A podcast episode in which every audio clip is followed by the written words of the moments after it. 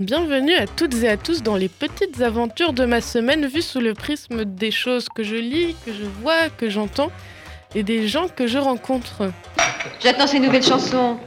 Il y a la menteuse, tiens. Écoute ça, oui. Je t'ai menti. Je savais très bien qui tu étais. Ton incognito faisait ma gaieté. Et ton compte en banque, ma volupté. Yo yo tout le monde, je suis de retour avec une voix toujours aussi cassée, mais je crois que je commence à m'y habituer. D'ailleurs, je connais plus du tout le son de Marielle Voix. Mais bon, on va rentrer dans le vif du sujet aujourd'hui, qui n'est pas le thème de ma voix cassée, mais encore une fois Agnès Varda. Et malgré moi, je crois que je suis en train de transformer petit à petit mon émission en rétrospective de Agnès Varda, la meilleure réalisatrice et photographe de France, voire du monde. Et on part aujourd'hui sur un film dont je voulais parler depuis longtemps et que j'ai revu. Ça m'a fait trop du bien de le revoir. Je crois que c'est la huitième fois que je le revois. Mais bref, Cléo de 5 à 7. C'est quoi? Cléo de 5 à 7, ou plus exactement de 5h à 6h30, c'est un portrait de femme. Entre l'enquête et la quête de soi-même, entre la coquetterie et l'angoisse, entre l'apparence et la nudité. On va tout de suite se lancer dans la petite ambiance.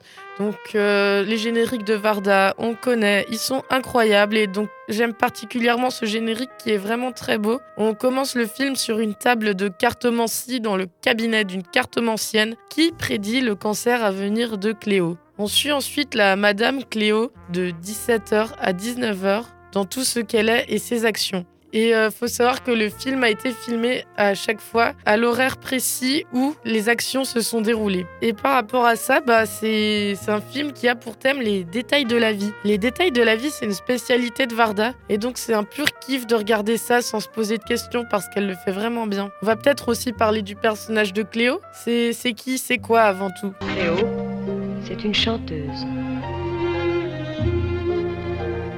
Cléo, c'est une charmeuse.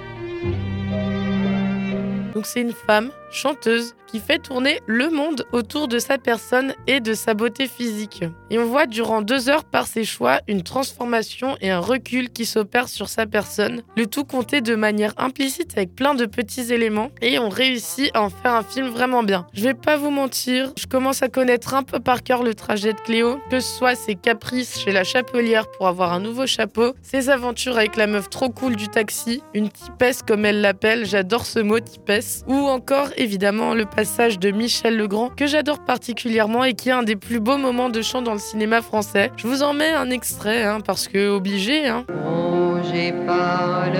Cafard,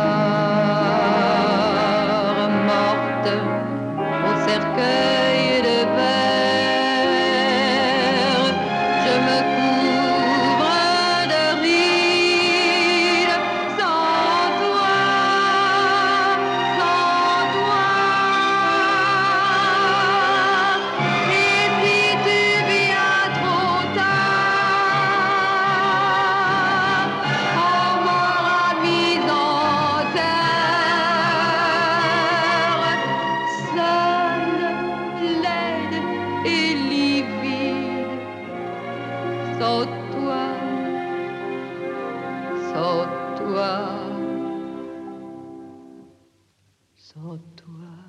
Et ensuite, Cléo se rebelle et fait un peu l'enfant gâté en disant que personne ne l'aime, qu'elle perd de sa beauté. On comprend aussi que c'est pour manifester un tourment. D'ailleurs, après ça, Cléo va dans un bar et met sa propre musique pour entendre un peu les avis des gens sur elle, mais j'interprète ça aussi comme une peur de la mort et de l'oubli.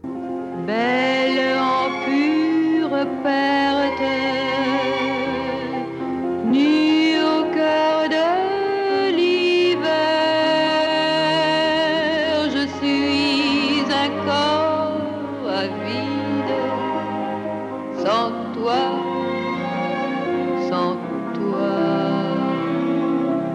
On a aussi l'iconique, je dis bien l'iconique court-métrage de Anna Karina, Godard et plein d'autres guest stars intégrés dans le film au moment où Cléo se rend au cinéma. Et j'aime beaucoup ce moment. On termine sur un final des plus romantiques avec Cléo et un monsieur qui se rencontrent euh, dans un parc et qui s'amourachent un petit peu l'un de l'autre, se rendant ensemble à l'hôpital pour clore le film et pour avoir un verdict sur le présumé cancer de Cléo. Je ne vous raconterai pas la fin, mais rassurez-vous, Cléo finit heureuse et transformée.